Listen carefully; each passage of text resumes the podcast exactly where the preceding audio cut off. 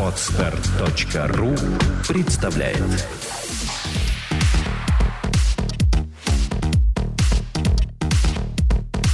Добрый день, дорогие слушатели. С вами подкаст «Психология, миф и реальность» и его бессменная ведущая Александра Иванова. И бессменный ведущий Андрей Капецкий. Здравствуйте.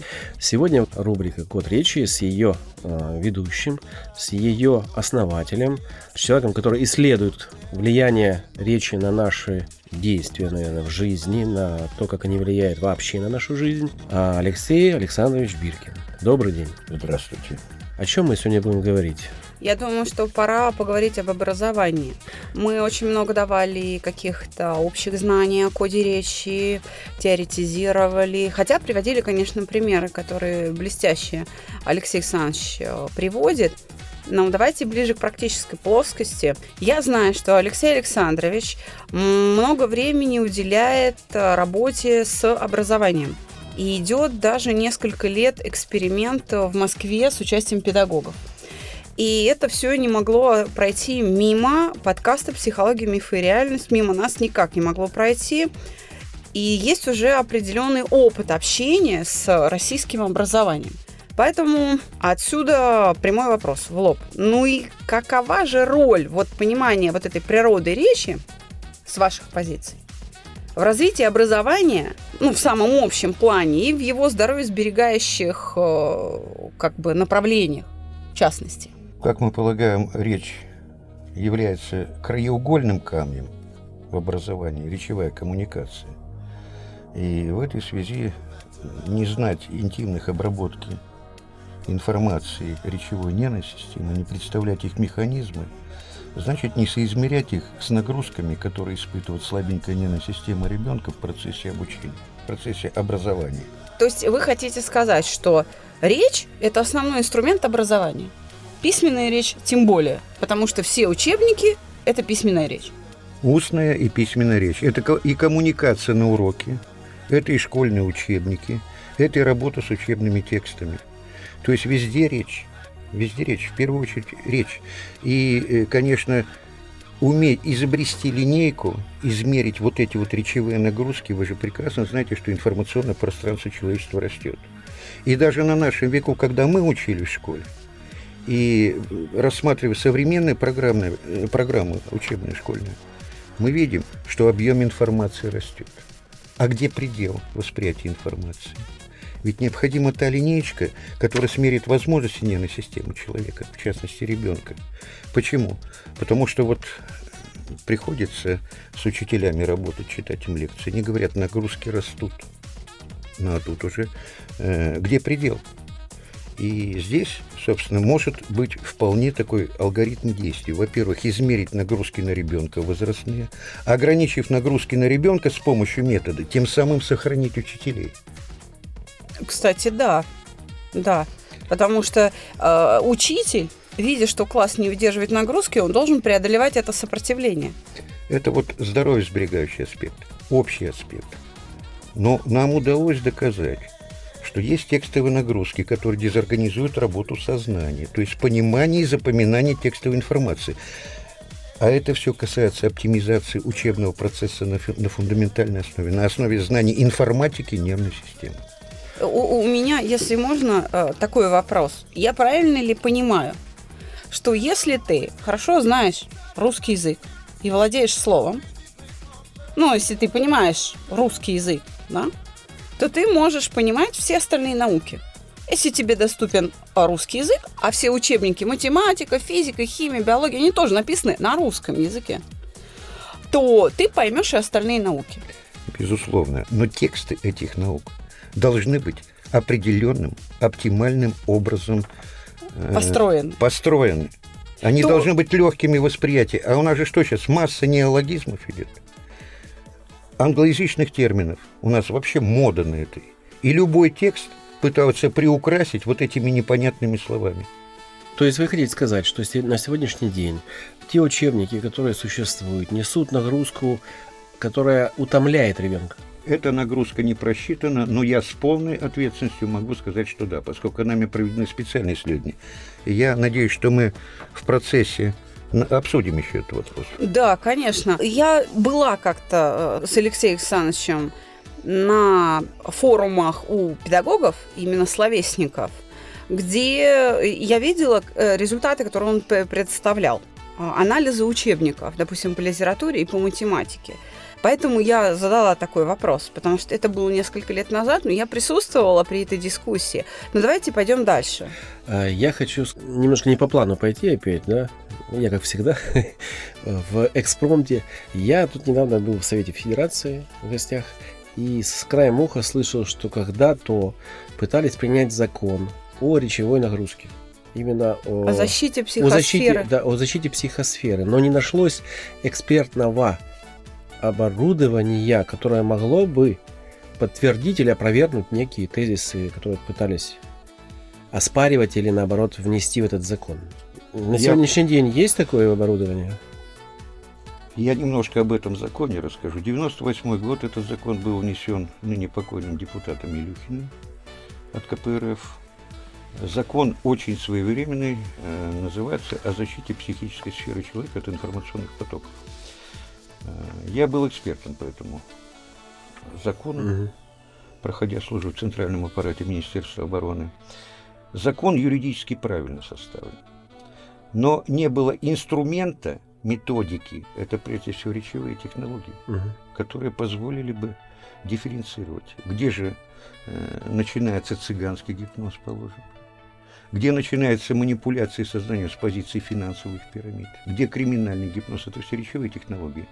И здесь необходимы просто методы, а чтобы изобрести эти методы, необходимо знать механизм.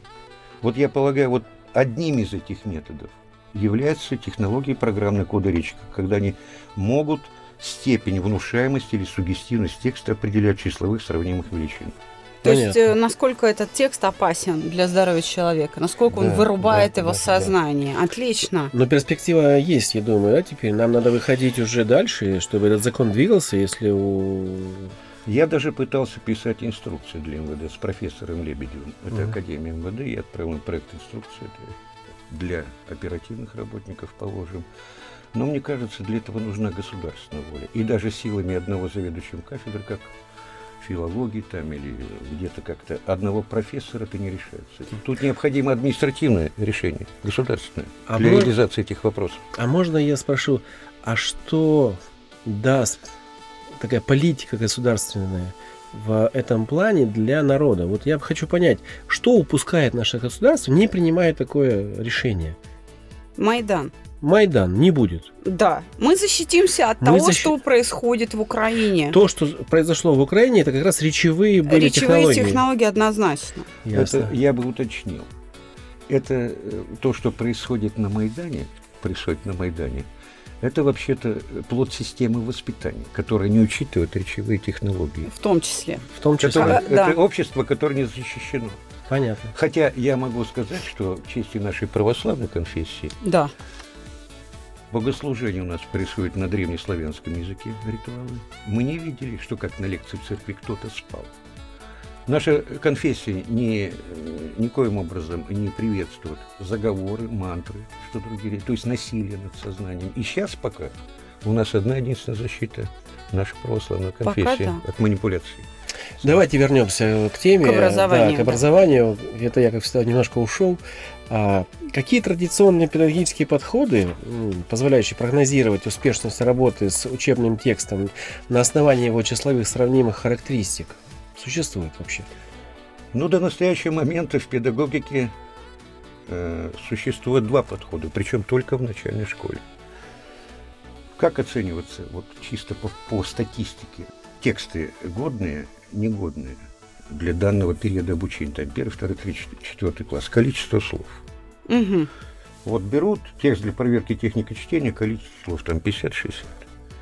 Ну, скажем, с учетом закономерности кода речи, текст 50 слов может быть с нагрузкой 15, А текст, э, значит, в 20 слов может быть с нагрузкой 50, образно говоря. Мгм. Незнание этих механизмов, вот именно без э, технологии кода речи, оно приводит к ошибкам, что я- якобы короткий текст воспринимается легче, а может быть совсем наоборот. А он может быть мантральным, да, и Да, ребенок да. может просто не понимать, что ему, что он читает, да? Да, следующее. Иногда используется количество слов, э, количество букв в слове. А, то есть длинные, короткие. Да, при расчете. Это используется, э, скажем, при расчете э, темпа или скорость чтения. Э, К сожалению, э, темп, скорость чтения, она в практике начальной школы применяется. Но когда мы анализировали нормативные данные с различных сайтов, мы получаем разночтение этих сайтов. Один сайт говорит, что, положим, при таком количестве слов в минуту это плохо у ребенка, а другой сайт говорит, что при таком количестве слов в минуту это хорошо. Ну, двойка или четверка. Да, разница большая. А почему это происходит? Потому что все современные... И вообще, относительно темпа чтения, можно сказать, что вот федеральные государственные образовательные стандарты, они вот относительно всех этих моментов обтекаемо красиво пишут. Обтекаемо. Темп чтения, скорость чтения, там конкретно не учитывается. Но вся ситуация в том, что это достаточно трудоемкий, громоздкий метод. И несмотря вот на все методики, которые разработаны, почему-то, э, скажем, при расчете темпа скорости чтения, темпа скорости чтения, используется параметр 6,37 сотых э, буквы средней продолжительности слова. Хотя в детских текстах при наших исследованиях, которые предлагаются, больше, положим, 6-19 слов нет. А средний параметр, оказывается, там 5,5 где-то. Явно идет недооценка темпа чтения. И потом следующее. По темпу чтения. Вот эти кропотливые расчеты, они заранее учителя отбивают все руки. Мы, э, ну, там очень... он они с учениками считают, это по буквице, разделить на... Там очень сложные методики. И возникает вопрос, а почему бы это не использовать компьютер? Мы написали программу, предложили, опубликовали несколько, э, скажем, работ по темпу чтения, бесплатно предложили учителям. В аудитории мы слышали возгласы, а зачем нам это надо? Вот. То есть учителя, э, ну, может быть, за редким исключением оказались немотивированы. Программа разработана три года назад. Она не востребована, а в 15 раз ну, позволяет сократить трудозатраты учителя. Почему темп чтения важен? Потому что это единственная психофизиологическая величина, которая позволяет оценить состояние психики ребенка. Если динамика нормальная темпа чтения, значит психика нормально развивается. А по нашим исследованиям, если динамики нет, то получается так, что либо этот ребенок болел, либо у него какие-то социальные условия. Это позволяет вычислить состояние ребенка по э, его э, э, объективному параметру, темпу чтения, единственному числовому сравнимому параметру. Ну и третье. В конце концов, недоумеваем. Вот такие разночтения по длине слова. А ведь получается, что есть у нас скорочтение, быстрочтение литературы, масса написано.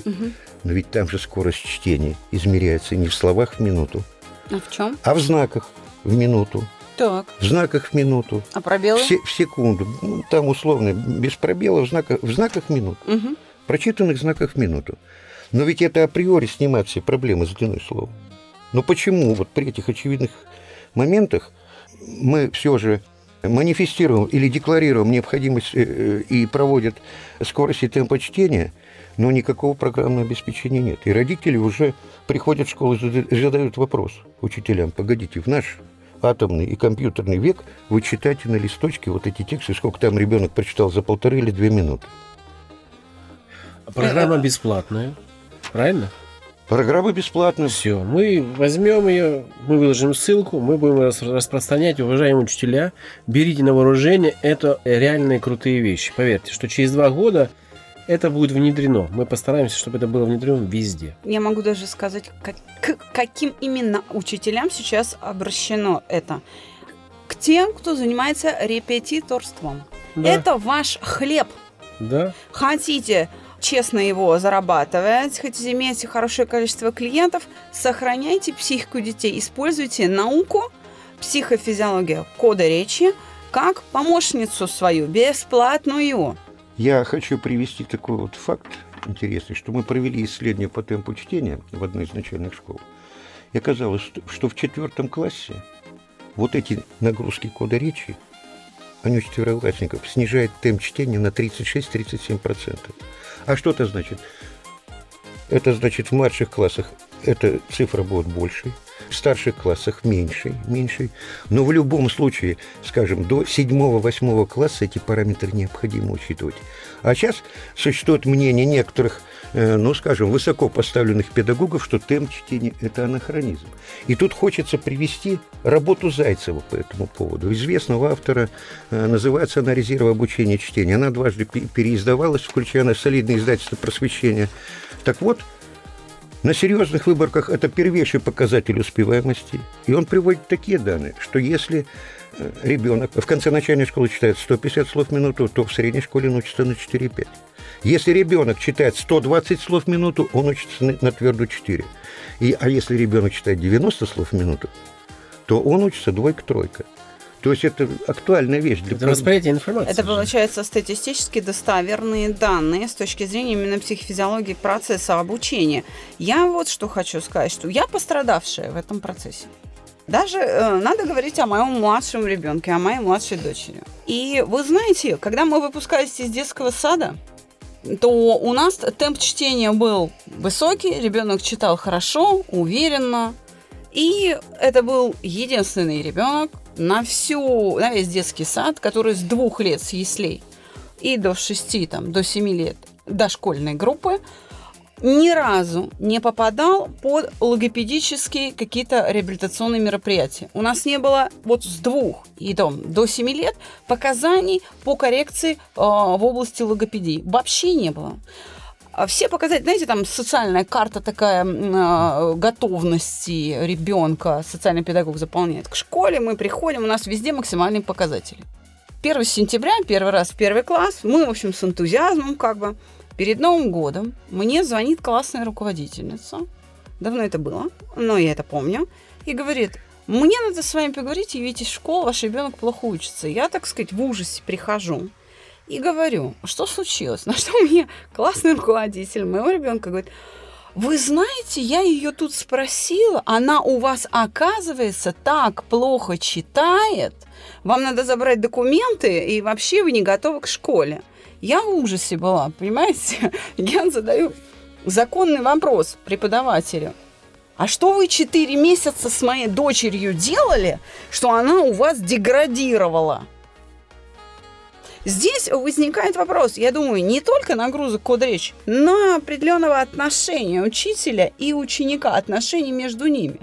Потому что когда, поговорив с ребенком, мы, э, ну, то есть с учителем, я потом поговорила с ребенком дома, и вы знаете, у меня просто оказалась очень терпеливая девочка. Она просто не, не приучена жаловаться на старших. Вы знаете, она мне сказала, что я тянула руку. Мне говорили, Вика, ты можешь не отвечать, у тебя все хорошо. И так два месяца. И ребенок не участвовал в учебном процессе, он не подвергался этим нагрузкам, этой тренировке. А когда через два месяца ее спросили, у нее оказался провал. И после этого вторая, третья попытка, ребенок готовится дома, тянет руку на уроки и говорит, ты можешь не сдавать, у тебя все равно три. И мотивация была наглухо убита просто. И нам пришлось ликвидировать последствия, извините, педагогического брака. Вот по этому поводу я могу пояснить. Мне кажется, немало важной причиной подобной ситуации является отсутствие методики. Методика измерения темпа чтения очень трудоемкая.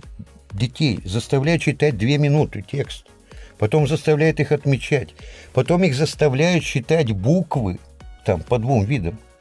И, скажем, по среднему параметру выводить вручную без компьютера эти данные – а если бы у этого учителя был компьютер, который в 15 раз снижает, по нашим данным, вот эти трудозатраты, он э, мониторит класс, проводит его исследование, срез делает.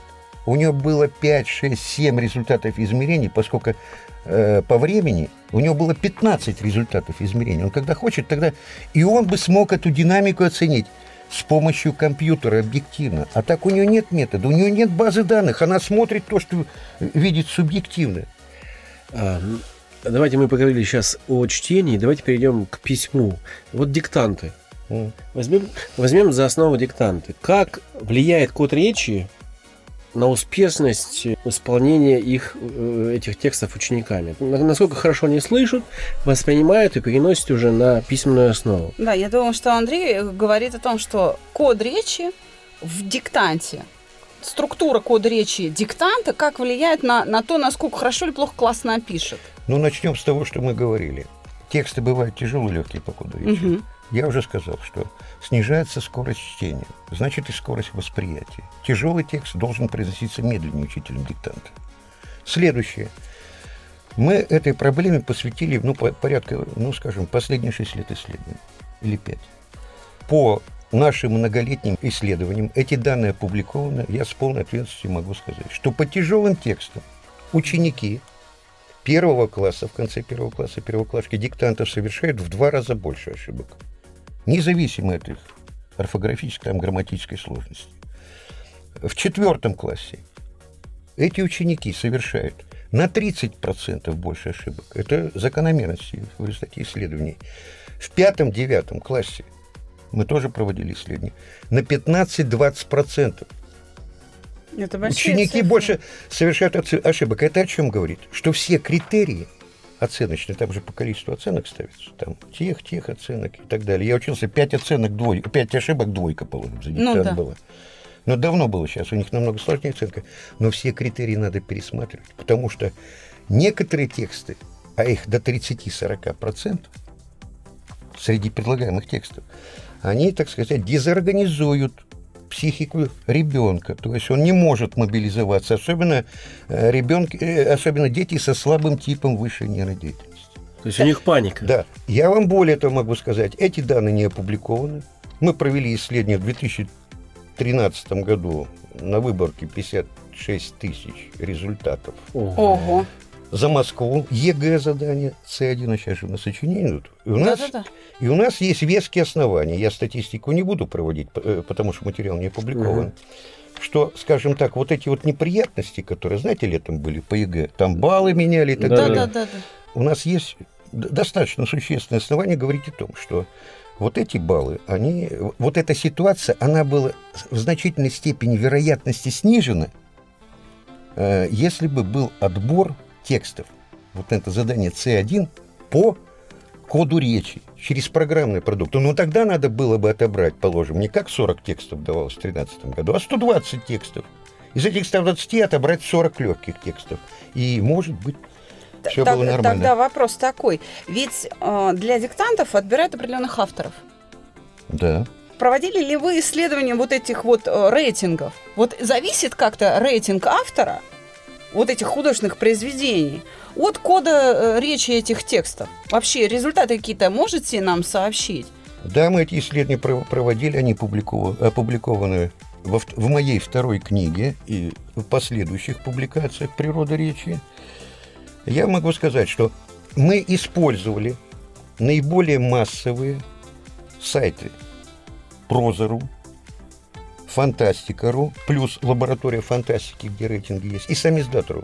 Ну, ведь в наше время тоже классики рождаются. Да, конечно. И оказалось, вот на примере авторов фантастов, угу. что высокорейтинговые авторы, которые вверху рейтинга находятся, у которых высокий рейтинг, у них нагрузки декодирования текстов по первому этапу, по буквообразованию, э, в два, почти в два раза меньше, чем у низкорейтинговых авторов. И по нашим данным получается так, что если ты пишешь э, тяжелым текстом, у тебя, скажем, вероятность быть популярным автором в 6 раз меньше. Поэтому и выбирают Лермонтова, Пушкина, Толстого, потому что это, это легчайшие тексты. Легчайшие Они тексты. легчайшие да. тексты. А у меня вопрос опять э, не с листа, а из головы. А если допустить такую футуристическую на сегодняшний день вероятность того, что государство пошло вам навстречу и приняла какие-то законы, приняла какие-то нормативные акты, и в школах все немножко поменялось. Насколько улучшится школьное образование в процентах к сегодняшнему? Можно так на вскидку сказать? Ну, это очень сложный вопрос. Во-первых, скажем, то, что мы разработали, э, это не панацея. Почему? Мы нашли наиболее общие закономерности. И тут прежде всего государство должно подумать о том, чтобы разработать, разработать эти методики, я же энтузиаст-одиночка, с учетом Уже не одиночка. спе- специалистов, программистов и так далее. На базе НИИ, на базе Центров качества образования, которые финансируются, но которые дистанцируются от нас, естественной науки. Хорошо. Вот. Увеличится это? Абсолютно, я Абсолютно. в этом уверен. Но самое главное, мы сбережем здоровье ребенка, учителя. У нас же деятельностный подход в педагогике. Вытекает следующий вопрос у меня. Как можно соотнести результаты этих исследований к оценке текстов школьных учебников? Ну да, например, если математика написана как мантра, то человек просто не понимает учебных заданий. И э, э, любой родитель, который сидит вместе с ребенком, пытается сделать задание по математике, он понимает, что условия задачи написаны не по-русски. Буквы русские, а совершенно непонятно. У, у меня, как всегда, Это небольшое... код речи или это просто что? У меня сейчас, секундочку, небольшое отступление для э, людей, которые думают, о чем эти люди говорят. Друзья, у нас в студии сидит академик, который занимается 25 лет данным предметом, у которого вышло несколько книг и собрано очень много статистического материала. Поверьте, цифры говорят сами за себя. Они сухи, без нервов и правдивы. Поэтому эмоций у нас сейчас нету. Мы доверяем цифрам и научному складу ума, уважаемый а, Алексей Александрович. Поэтому о результатах э, оценки текстов школьных учебников хотим услышать ответ. Начнем с того, что когда меня пригласили на кафедру филологического образования Московского института открытого образования, мне открыли экспериментальную площадку, чтобы мы действительно могли промониторить тексты школьных учебников для, начальной шко- э, для средней школы. Год я обучал учителей. Это на северо-востоке Москвы. Но, к сожалению, эта площадка была почему-то закрыта после года обучения учителей. В этой связи э, мы сейчас имеем, скажем, и соотносим тексты школьных учебников, что вполне логично, с нагрузками декодирования популярных авторов. Так. Или, во всяком случае, с, с- с допустимыми для взрослого человека нагрузками. И вот когда у нас вот эти средние параметры появляются, если мы сравним нагрузки текстов для средней школы, да и для начальной тоже, за исключением первого класса, получается так, что э, нагрузки декодирования текстов школьных учебников относительно нагрузок популярных ав- авторов превышают, ну, в пределах там трех-десяти раз. Вот мы взяли несколько Ничего себе. учебников. А, ну, относительно вот нагрузок, скажем так, нормальных для взрослого человека, нам в 3-4 раза. Это все компьютер говорит. То есть тексты необходимо облегчать. Такие тексты читать очень тяжело.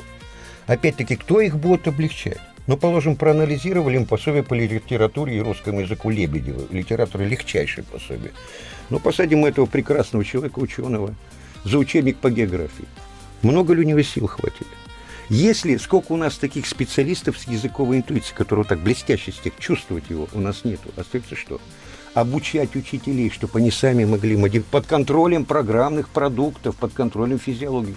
Вы знаете, у меня сразу родилась мысль, что программное обеспечение, речевые технологии код речи могут выступать, и, пожалуй, это пока единственная экспертная система, которая в состоянии отбрасывать негодные к употреблению учебники, прежде чем их издать и разрешить э, введению в практику, например, по математике, физике, химии, биологии, географии, истории.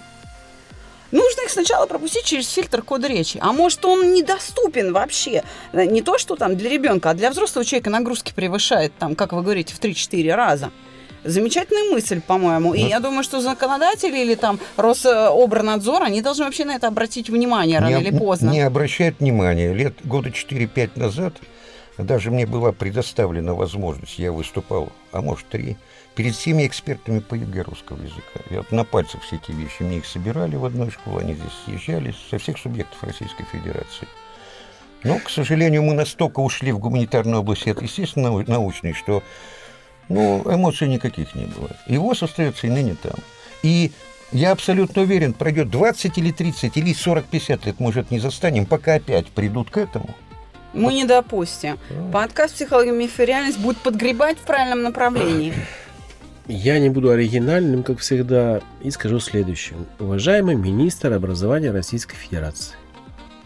Вот вы слышите в нашей программе человека, который может вам реально поднять успеваемость э, в школах процентов на 50, думаю, это и снизить минимум. заболеваемость. И снизить повысить заболеваемость. здоровье. Дайте ему дорогу, Я боюсь сделать такие прогнозы, но лучше будет, эффект будет. Дайте ему дорогу, дайте ему помощь. Это же новое. Ну зачем же его вот так вот заталкивать непонятно куда? Человек 25 лет это все изучал, готовил, у него есть обоснование, а этому не верит.